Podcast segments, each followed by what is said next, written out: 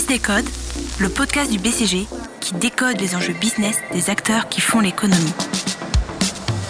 Le métavers, c'est un monde virtuel, persistant, connecté. Le nouveau modèle de travail, c'est par exemple l'agile, le lean, le design thinking.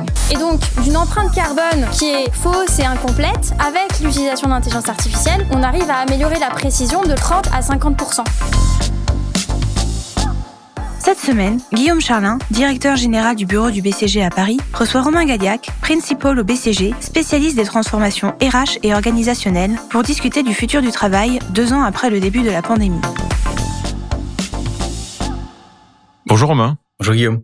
Alors au BCG, comme dans toutes les entreprises, la Covid a accéléré des bouleversements organisationnels et managériaux. Le télétravail est évidemment euh, la partie euh, émergée, mais il y a de nombreux autres chantiers qui ont été initiés par les DRH en réponse à des nouvelles aspirations exprimées par euh, les employés. Alors à quoi ressemblera le travail d'ici 2025 Comment les DRH abordent ces défis, et notamment ceux liés au travail hybride? Et quels sont les enjeux et les opportunités qui accompagnent cette nouvelle organisation du travail? Alors c'est pour répondre à ces questions et prendre le pouls de la fonction RH que BCG et l'ANDRH, qui est l'Association nationale des DRH, ont interrogé plus de 600 professionnels DRH en février 2022. Alors première question pour toi Romain, pour mieux comprendre le contexte, peux-tu nous dresser un panorama de l'adoption du télétravail aujourd'hui en France? Et le travail hybride est-il en passe de devenir une norme? Tout à fait. Aujourd'hui, ce qu'on constate dans l'étude, c'est euh, qu'il y a une réelle normalisation du travail hybride autour d'un chiffre qui est important. Quand quelqu'un télétravaille, il va télétravailler deux jours et travailler au bureau trois jours. On a euh, ce chiffre hein, qui s'est vraiment stabilisé autour de deux jours. Ça montre aussi une réduction drastique des extrêmes. -dire, quand quelqu'un est éligible au télétravail, il ne va pas pas télétravailler, il va télétravailler deux jours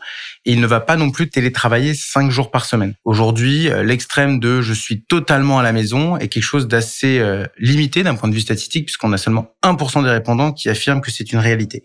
Et enfin, il y a un dernier message qui est important à mon sens, c'est que l'accroissement du télétravail passe par une augmentation du nombre de salariés concernés par le télétravail. Les entreprises revoient un certain nombre de process pour ouvrir cette opportunité au plus de monde possible, mais en allant jamais au-delà réellement des deux jours. Et donc ce télétravail qui est un bouleversement euh, important et qui est en passe de devenir une norme, ce n'est évidemment que la partie émergée de l'iceberg. En quoi la pandémie a-t-elle bouleversé l'organisation du travail dans son ensemble? Là-dessus, euh, nos répondants, il y en a 58% qui affirment que c'est l'organisation du travail qui a été la plus euh, bouleversée par l'hybride et le Covid.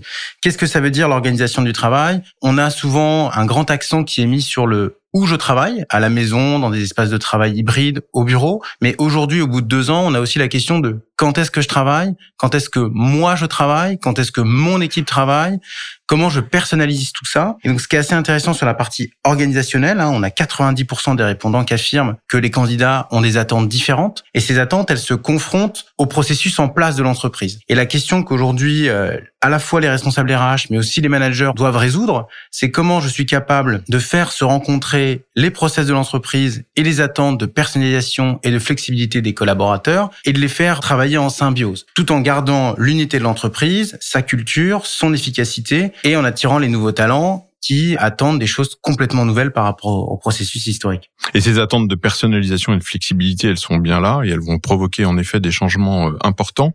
Qui dans l'entreprise portera ce changement des évolutions organisationnelles à venir? Absolument. Aujourd'hui, quand on interroge les DRH, la personne clé, le profil clé dans l'entreprise qui va porter ces modifications-là, c'est le manager on a 84% des répondants qui affirment que la fonction du manager est profondément impactée.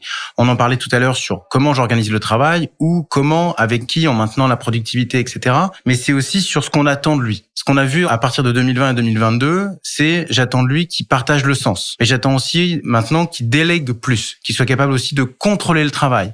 On a des dimensions qui sont assez nouvelles on demande au manager d'être un manager un peu euh, à mille bras et de remplir énormément de tâches. Et c'est pour ça que les professionnels de la RH, ils nous disent aussi, à 70% d'entre eux, qu'il va falloir accompagner de façon très importante les managers pour répondre à tous ces nouveaux enjeux, parce que c'est eux qui sont cette clé de voûte entre euh, la direction générale et les collaborateurs sur le terrain. Et au-delà des managers, les DRH dans tout ça, dans quelle mesure leur positionnement euh, a-t-il évolué?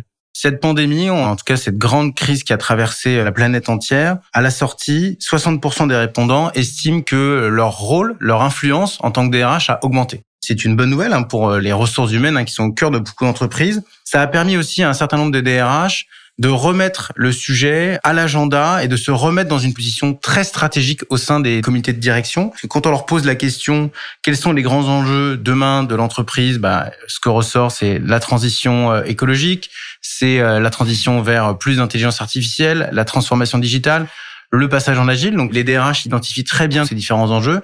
Maintenant, la question, c'est quel rôle ils vont vouloir, ils vont pouvoir jouer au sein des entreprises. Et en tout cas, nous, au sein du BCG et avec nos amis de la NDRH, on est convaincus que les DRH ont un rôle clé, notamment parce que ça va aussi transformer le collaborateur dans ses objectifs et dans son travail au quotidien, si on parle simplement de l'intelligence artificielle comme illustration. Alors Romain, pour terminer sur une note un peu plus personnelle, quel a été ton rôle dans ce projet et que retires-tu de cette expérience? Ce projet a été avant tout passionnant, parce que j'ai eu la chance de travailler de bout en bout, euh, de la rédaction des questions à l'analyse des conclusions et au partage des résultats auprès de la presse, de certains plateaux et aujourd'hui avec toi. Ça a été un travail collectif avec nos amis de l'association nationale des DRH, aussi du côté BCG, où on a pu travailler avec un certain nombre d'associates qui se sont relayés sur ces analyses-là, et avec Vinciane Bochen euh, qui nous a encadrés. Et enfin, moi, j'ai trouvé que c'était une expérience très enrichissante parce que ça m'a permis d'utiliser ma boîte à outils euh, de consultant pour créer du contenu euh, à destination large de décideurs. Et ça permet aussi de prendre un certain nombre de reculs sur des grandes tendances et de les factualiser et de sortir de débats simplement sur les ressentis, mais aussi d'avoir quelques chiffres pour parler d'hybride. Merci Romain.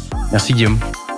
Fils Décode, le podcast du BCG qui décode les enjeux business des acteurs qui font l'économie.